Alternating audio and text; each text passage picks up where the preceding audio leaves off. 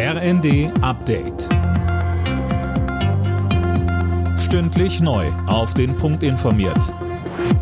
Ich bin Finn Riebesell. Guten Abend. Die Verkehrsminister von Bund und Ländern haben einen Nachfolger für das 9-Euro-Ticket vorgeschlagen.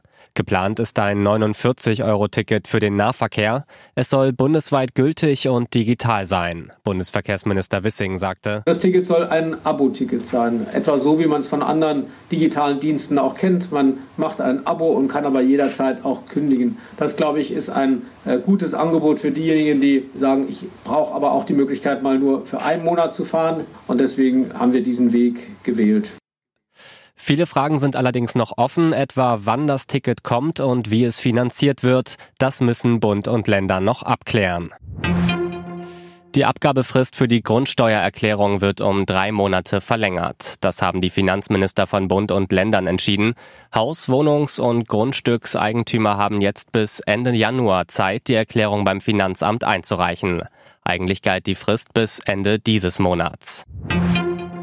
Die mutmaßliche Redelsführerin der geplanten Entführung von Bundesgesundheitsminister Lauterbach sitzt jetzt in U-Haft. Laut Bundesanwaltschaft soll die Frau, die in Sachsen festgenommen wurde, zu der Reichsbürgerszene gehören.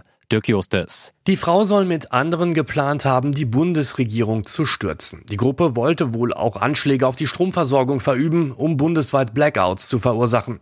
Die Frau soll ebenfalls versucht haben, Waffen und Sprengstoff zu organisieren. Ziel soll gewesen sein, die Demokratische Bundesrepublik zu beseitigen. Vier mutmaßliche Komplizen sitzen schon seit April in U-Haft.